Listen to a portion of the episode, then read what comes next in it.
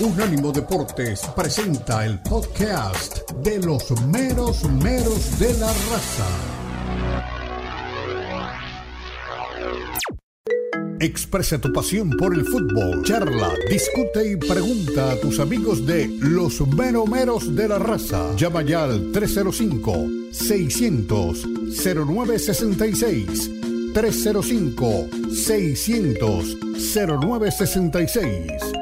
Opina desde cualquier parte del mundo vía WhatsApp 305-600-0966.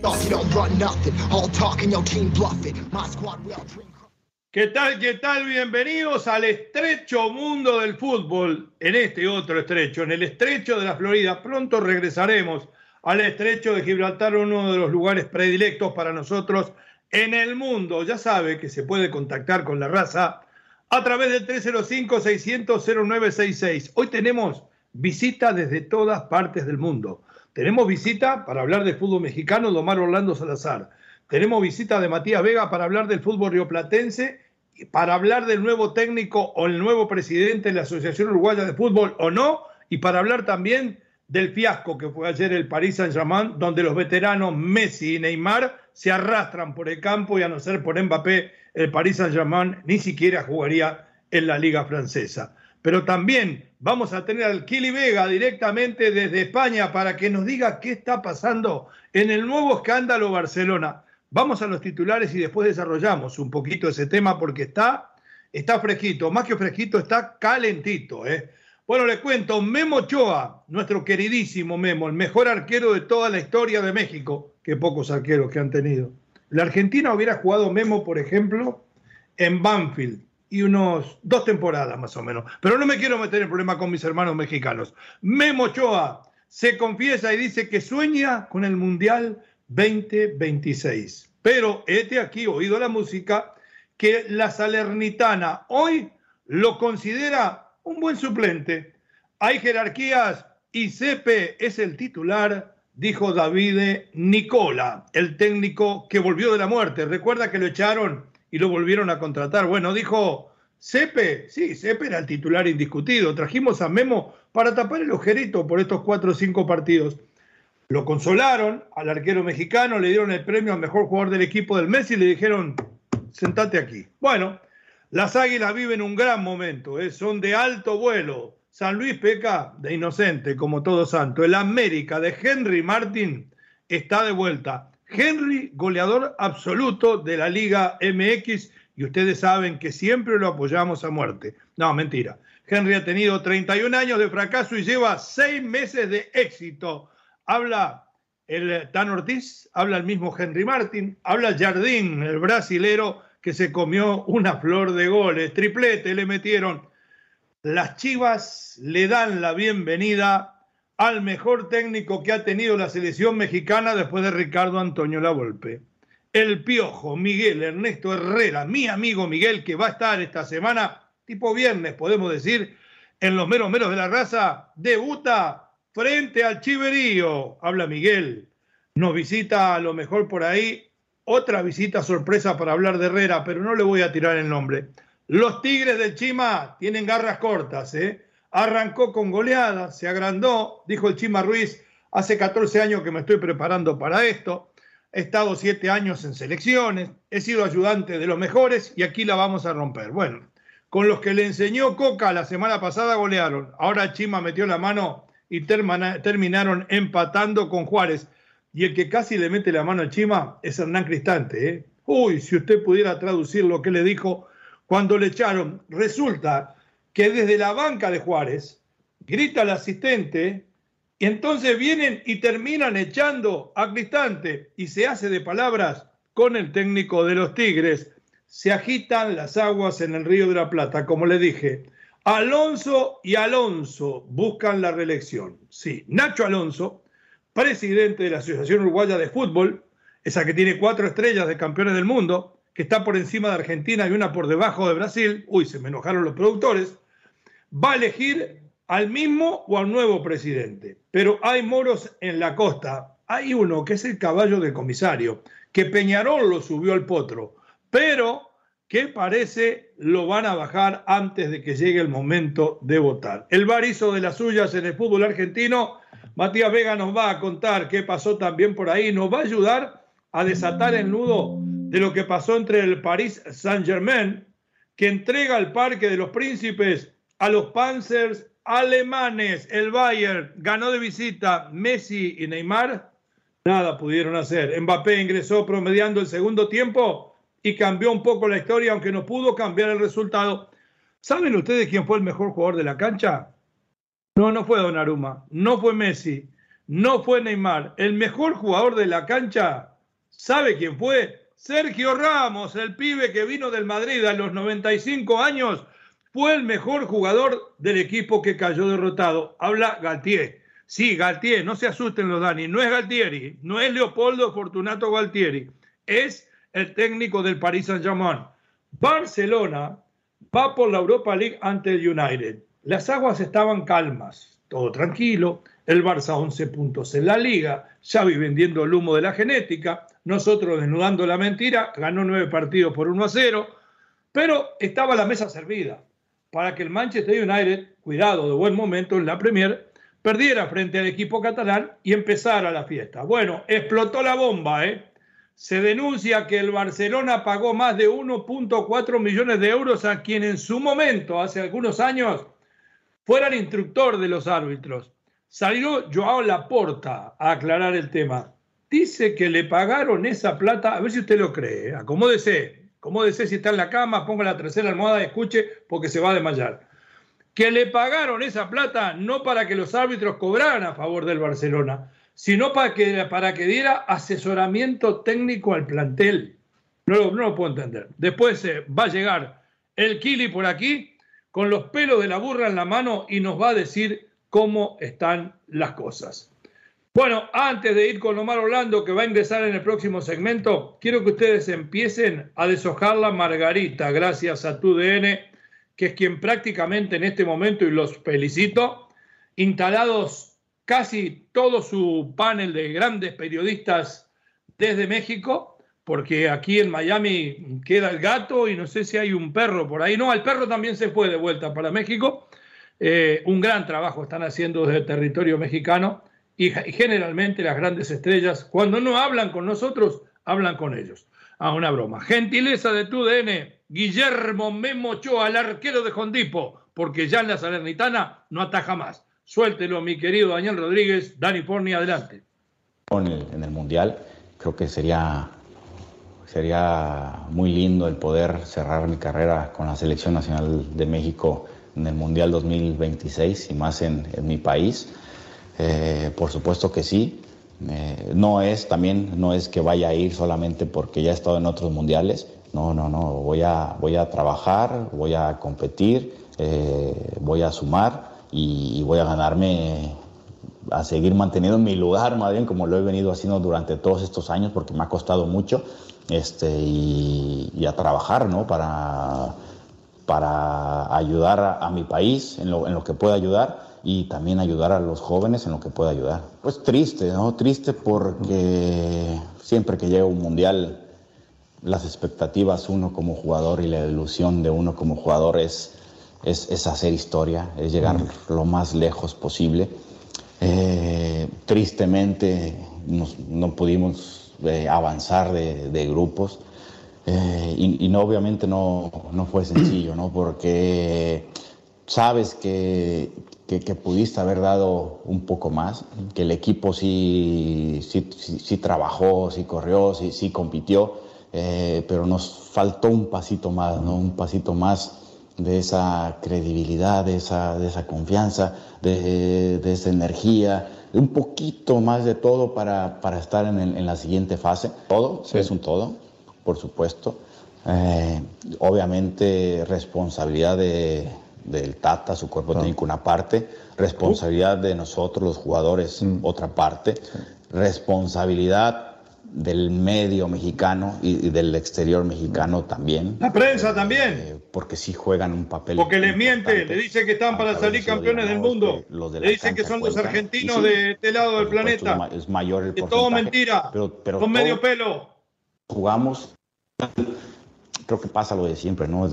Los, los procesos y los proyectos, siempre hay un punto donde algo se rompe y en lugar de ir todos... Hasta ahí la palabra de Memo Ochoa, mi querido Daniel Rodríguez, y no voy a faltarle respeto a nadie, pero mucho menos a la verdad, porque aquí tenemos nuestra verdad que no nace de un sentimiento, porque si fuera un sentimiento diríamos México campeón del mundo. Amamos a México. Y amamos al fútbol mexicano de que hemos vivido los últimos 25 años, pero no por eso vamos a estar mintiendo, porque es como aquel que siempre anda alcahueteando al patrón, ¿vio? Que va y le dice que es bonito, que tiene un cabello hermoso aunque el patrón sea pelado. No, no, esto no es así. Acá hay verdades. El jugador mexicano es medio pelo en general y lo ha sido históricamente. Y antes era peor todavía, sacando a Hugo Sánchez, sacando a Rafa Márquez, un poco más adelante el Chicharito Hernández, que con su torpeza supo tener tremendas ganas y hacer bastantes goles y triunfar, hay que decirlo. Pero de ahí para acá, hay que reconocer que el jugador mexicano es medio pelo. Entonces, y se enojan cuando yo les digo que se creen que están a la altura de Argentina y que se engañan.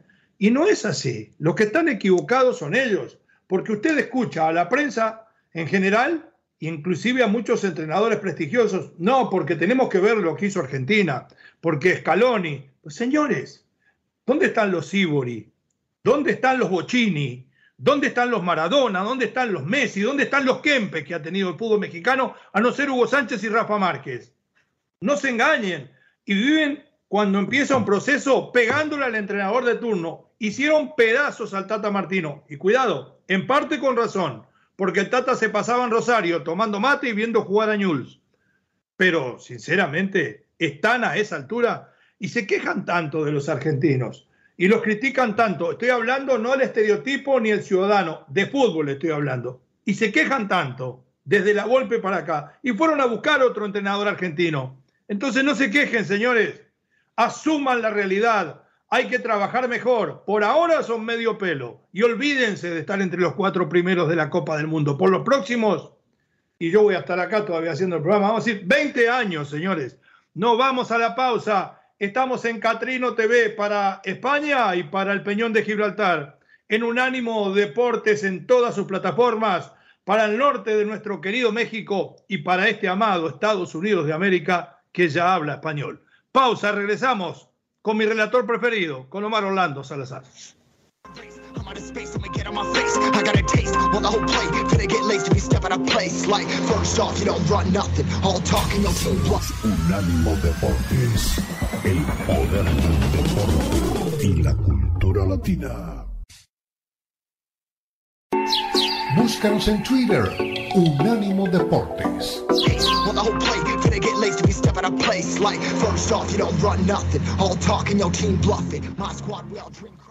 Volvemos, regresamos. Eh, somos el estrecho mundo del fútbol. Estamos en Catrino TV para Europa, en Unánimo Deportes en todas sus plataformas para los Estados Unidos y el norte de México. Y un gusto tener con nosotros a nuestro querido compañero de camino, de relatos, de programas, de viajes, de buenos comportamientos, don Omar Orlando Salazar. Don Omar, se abre el estrecho con todo gusto para que usted ingrese. ¿Cómo le va? ¿Qué me puede decir? de... ¿Ha escuchado usted las declaraciones de Memo Ochoa sobre los culpables del Mundial? Sobre, por ejemplo, por qué arregló con la Salernitana. Si no lo invito lo escuchamos. Bienvenido, ¿cómo anda? ¿Qué tal, poeta? El saludo para usted, para toda la audiencia, para toda la gente que está eh, con el estrecho mundo del fútbol. Hombre, eh, esas declaraciones no las he escuchado, pero sí las que entregó el técnico del equipo de la Salernitana. Uf por las que lo desconsidera para ser el titular. Pero si usted tiene a bien ponerlas de Memo Ochoa. Sí, sí, pero entremos por esa puerta. Dijo el, entrenador David de Nicola: hay jerarquía si Cepe es el titular. Textual, ¿eh? A Memo lo trajimos para que fuera a titular los partidos mientras Cepe se recuperaba. O sea, dejó Memo Ochoa de ser la estrella del América y el mejor arquero de Jondipo de toda la historia para ir a mendigar cinco, podemos decir, por no decir, por no decir una palabra fuerte, cinco humildes partidos con un equipo que apunta a descender? ¿Le parece que hizo bien? Hombre, esa es muy buena pregunta. Si son por las razones deportivas, a lo mejor no. Si son por las razones personales que usted en su momento explicaba, ah, claro. ahí sí, porque obviamente se quiere la mejoría desde el punto de vista socioeconómico para la, familia, que crezca pero de un ambiente cultural distinto. Eso por ahí lo vemos bien. Pero, ¿sabe una cosa? Estuve revisando al arquero eh, Luigi, eh, Luigi Pepe, Luigi, Sepe, porque obviamente nosotros no seguimos atentamente eh, a, la Salernitana. Entonces hay que empaparse un poquito de quién es el, el, arquero titular en consideración del técnico. La verdad no es nada del otro mundo, se lo digo de verdad no es nada del otro mundo, quizá pueda tener un poquito más de talla, un poquito más. No, y tiene varios años deambulando por el calcho, ¿no? Tiene la experiencia de la claro. Ahora, ¿qué hace el técnico? Respeta la antigüedad. Respeta la antigüedad del arquero, el arquero italiano, y, de todas maneras, si esa fue la exposición que le hicieron a Memo antes de llegar al club de la Salernitana, pues se tiene que acostumbrar a esto, porque si le dijeron mira, tú no eres el titular, el titular es mientras se recupera, tú eres el, tú eres el arquero del equipo. Cuando se recupere el otro arquero, ya entonces tú irás a la banca. Si eso fue lo que le dijeron a Memo, tiene que aguantarse esa varilla porque no hay otra. Y Memo, eh, pues tendrá que remar fuerte si quiere seguir como posición de arquero titular.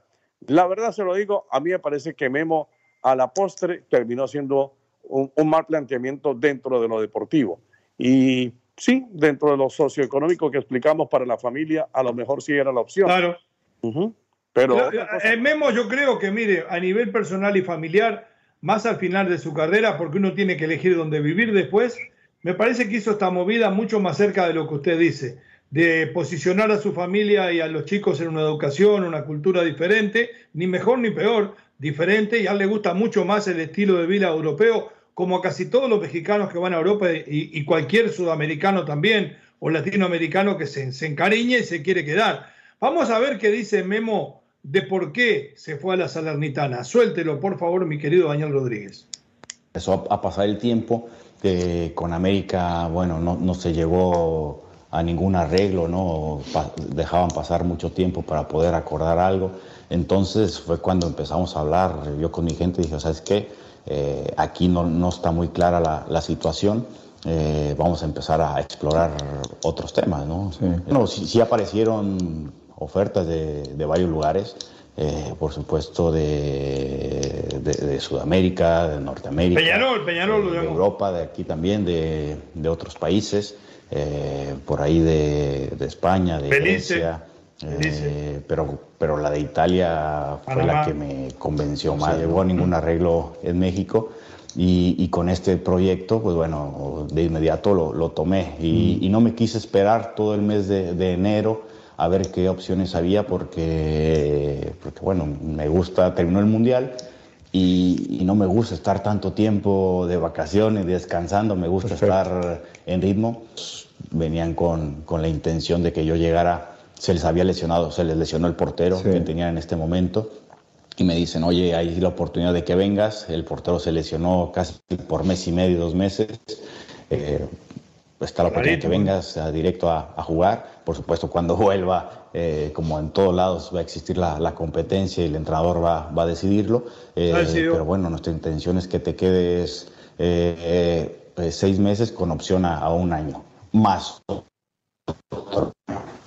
y fue ahí cuando dije, oye, esto me, me viene bien, ¿no? El que realmente eh, me ofrezcan un proyecto a largo plazo eh, me agrada. Y en una serie, la serie A, la serie italiana, pues, pues, a quién no le, le encantaría. Entonces, vamos a ir viendo cómo avanza esto, vamos a buscar primero salvar al equipo y que se quede en primera.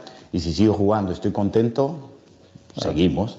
Eh, pero bueno, digo, yo también yo sé que a estas alturas, ahora con mi pasaporte, Sí. Pues he tenido. Tiene mucha. Tengo más, fuertes abiertas. Sí, puedes viajar donde quieras. ¿no?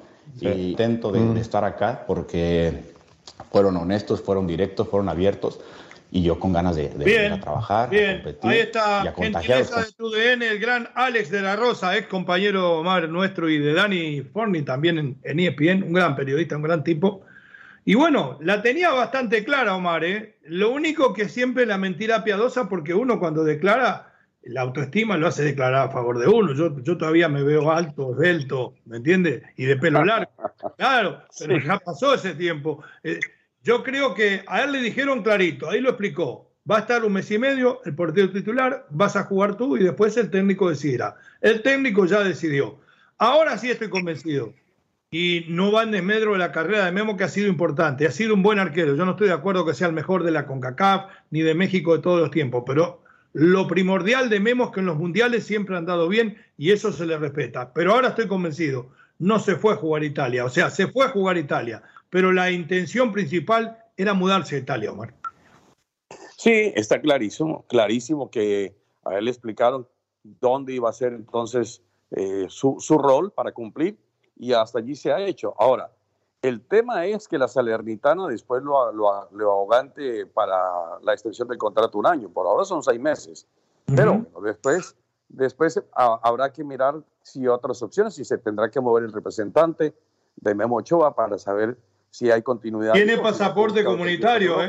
Eso lo puede ayudar a quedarse en Europa. ¿eh? Eh, eso lo salva, de acuerdo, de acuerdo. Entonces, en favor de Memo, ¿qué hay? Hombre, que eh, hubo buenos partidos para él en, la, en el equipo de la sí, Fue el mejor jugador del mes, ¿eh? Sí, sí. Entonces yo creo que sí hay que abonarle a Memo eso, de que cuando fue exigido, pues se mostró. Tenía que hacerlo, tenía que mostrarse. A, uno cuando le dan la posibilidad de, de, entrar en un trabajo, pues uno baila, quiere romperlo pero me parece que está sentado claramente de parte del técnico quién es el titular y quién es el suplente. Muy bien, me acompaña un segmentito más si tiene tiempo, por favor, que quiero hablar de Henry Martin, a quien siempre defendí, usted es testigo.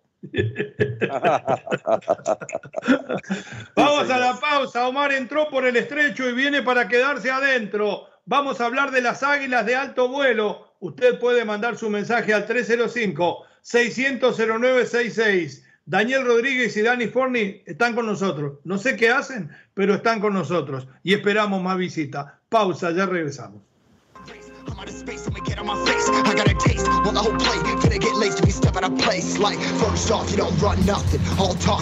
Unánimo Deportes celebra Black History Month, mes de la herencia negra. Orgullosamente, Unánimo Deportes.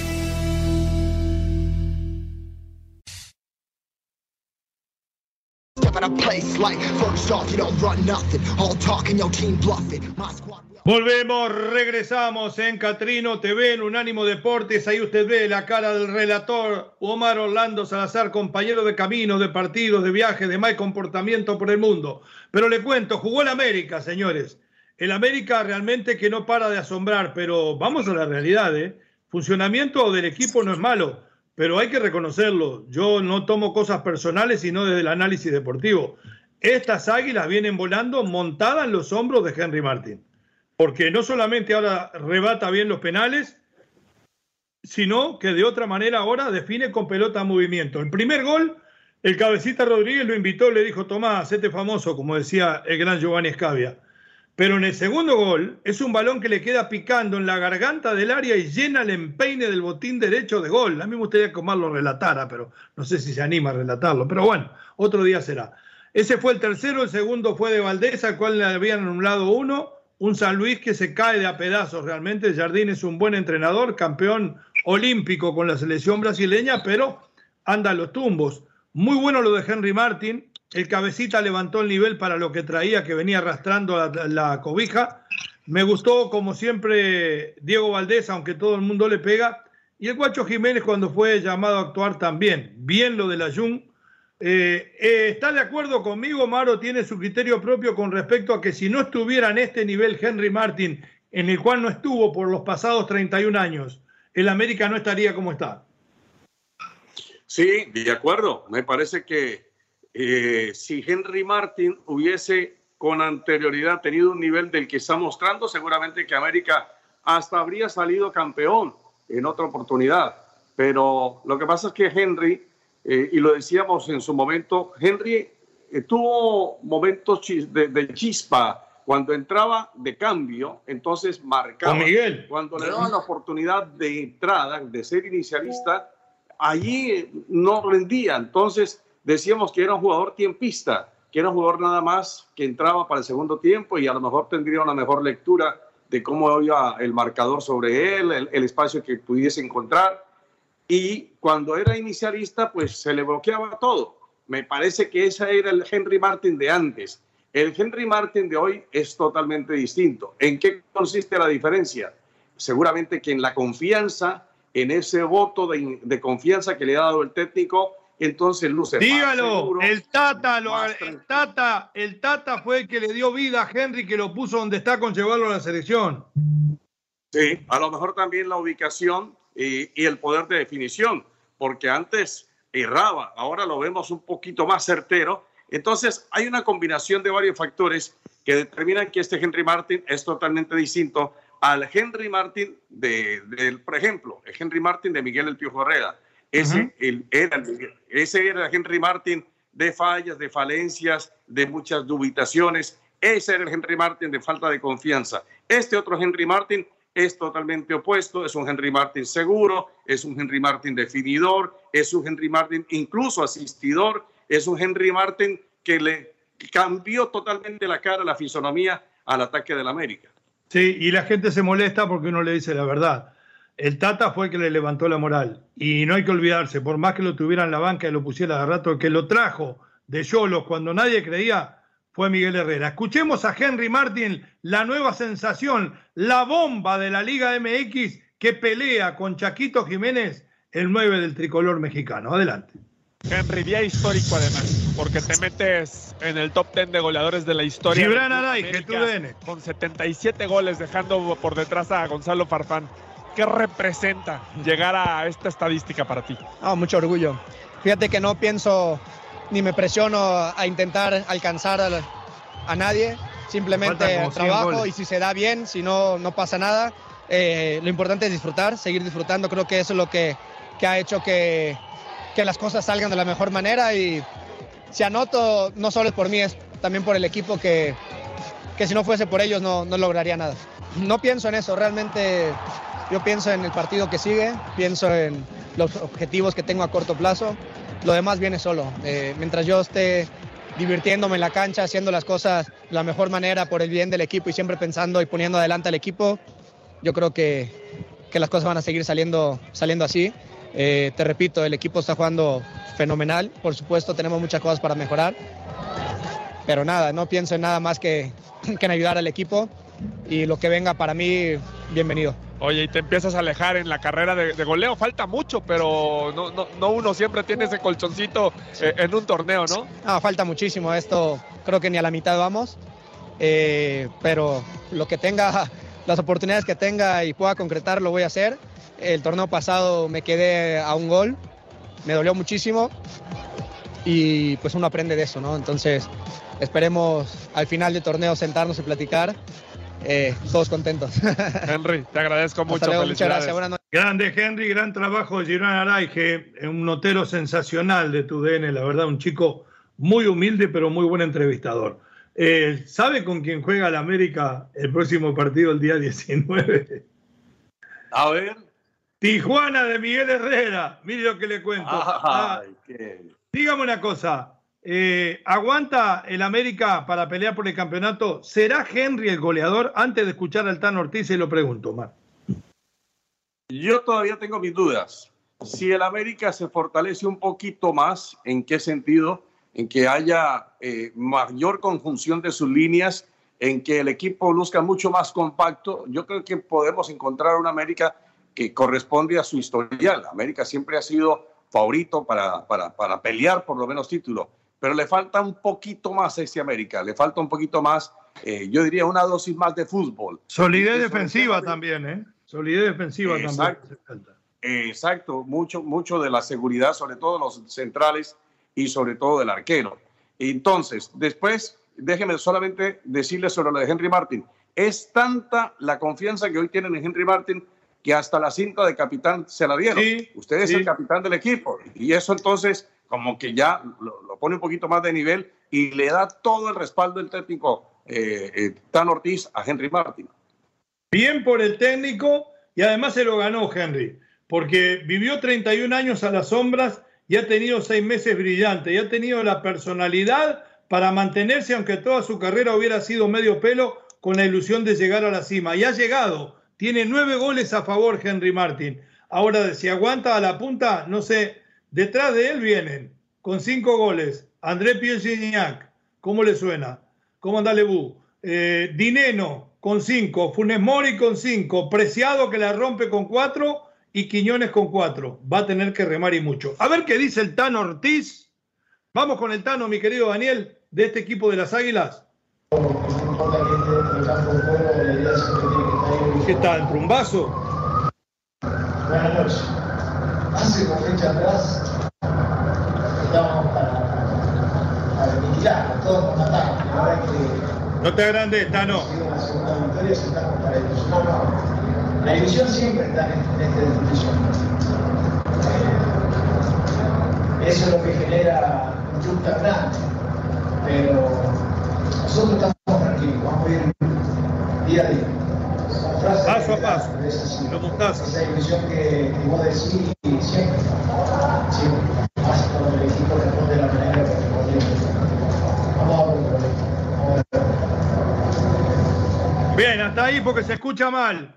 El Tano Ortiz, el técnico de las Águilas del América, hace dos partidos atrás estaba en crisis porque no le ganaba a nadie y tenía una cara de velatorio impresionante. Ahora dice, sí, hace dos semanas atrás estábamos aniquilados, ahora dicen que somos candidatos. No son candidatos nada.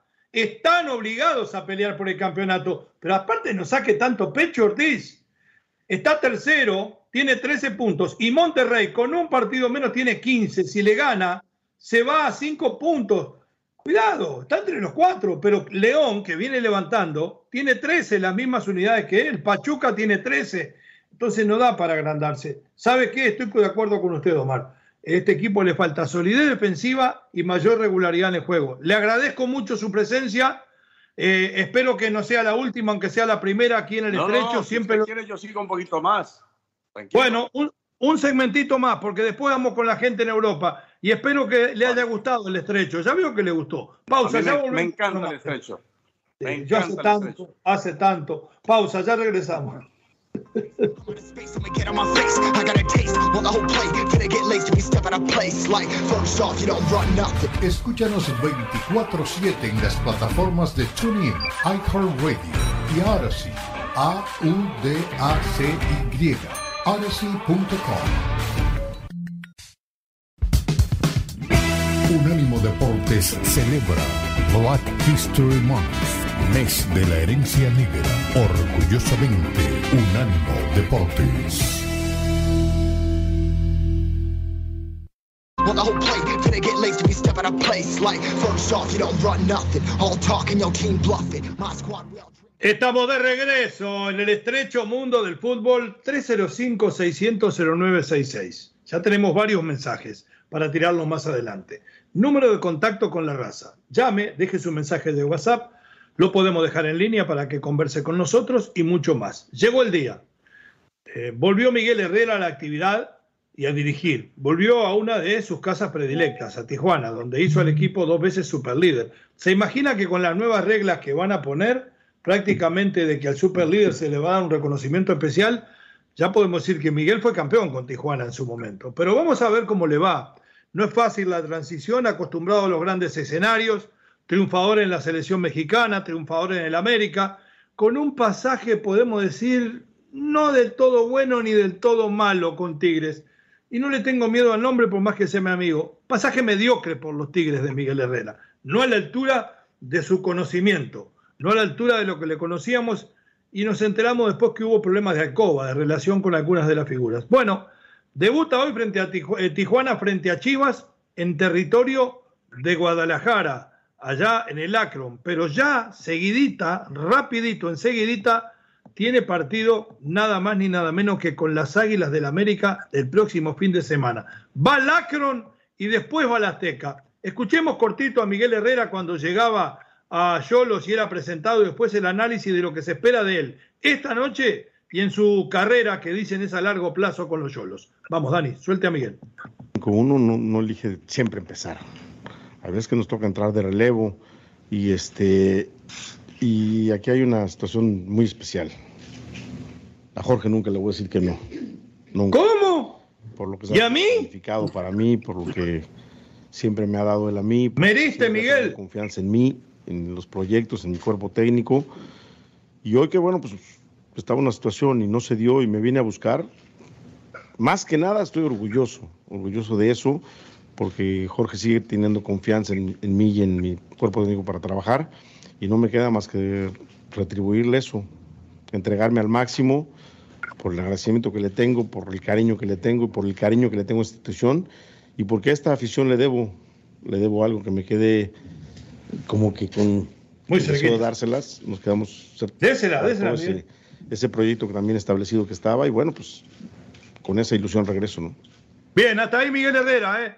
ilusionado y a cerrar un círculo. Usted que tanto como yo leemos los libros de Osmandino, de que habla de cerrar círculos en la vida, de que si no la vida no está completa, llegó la hora de cerrar este círculo, porque Miguel hizo campeón al América, hizo protagonista en la Copa del Mundo de Brasil y por poquito no se llevan colgado Holanda y terminó después quedando eliminado con algún error también de su parte. Hoy Cholos lo esperó, le abrió la casa, le dio tiempo para que esperara la selección. ¿Qué podemos esperar primero del debut frente al Guadalajara y después a largo plazo de Miguel Herrera en el equipo de la frontera norte?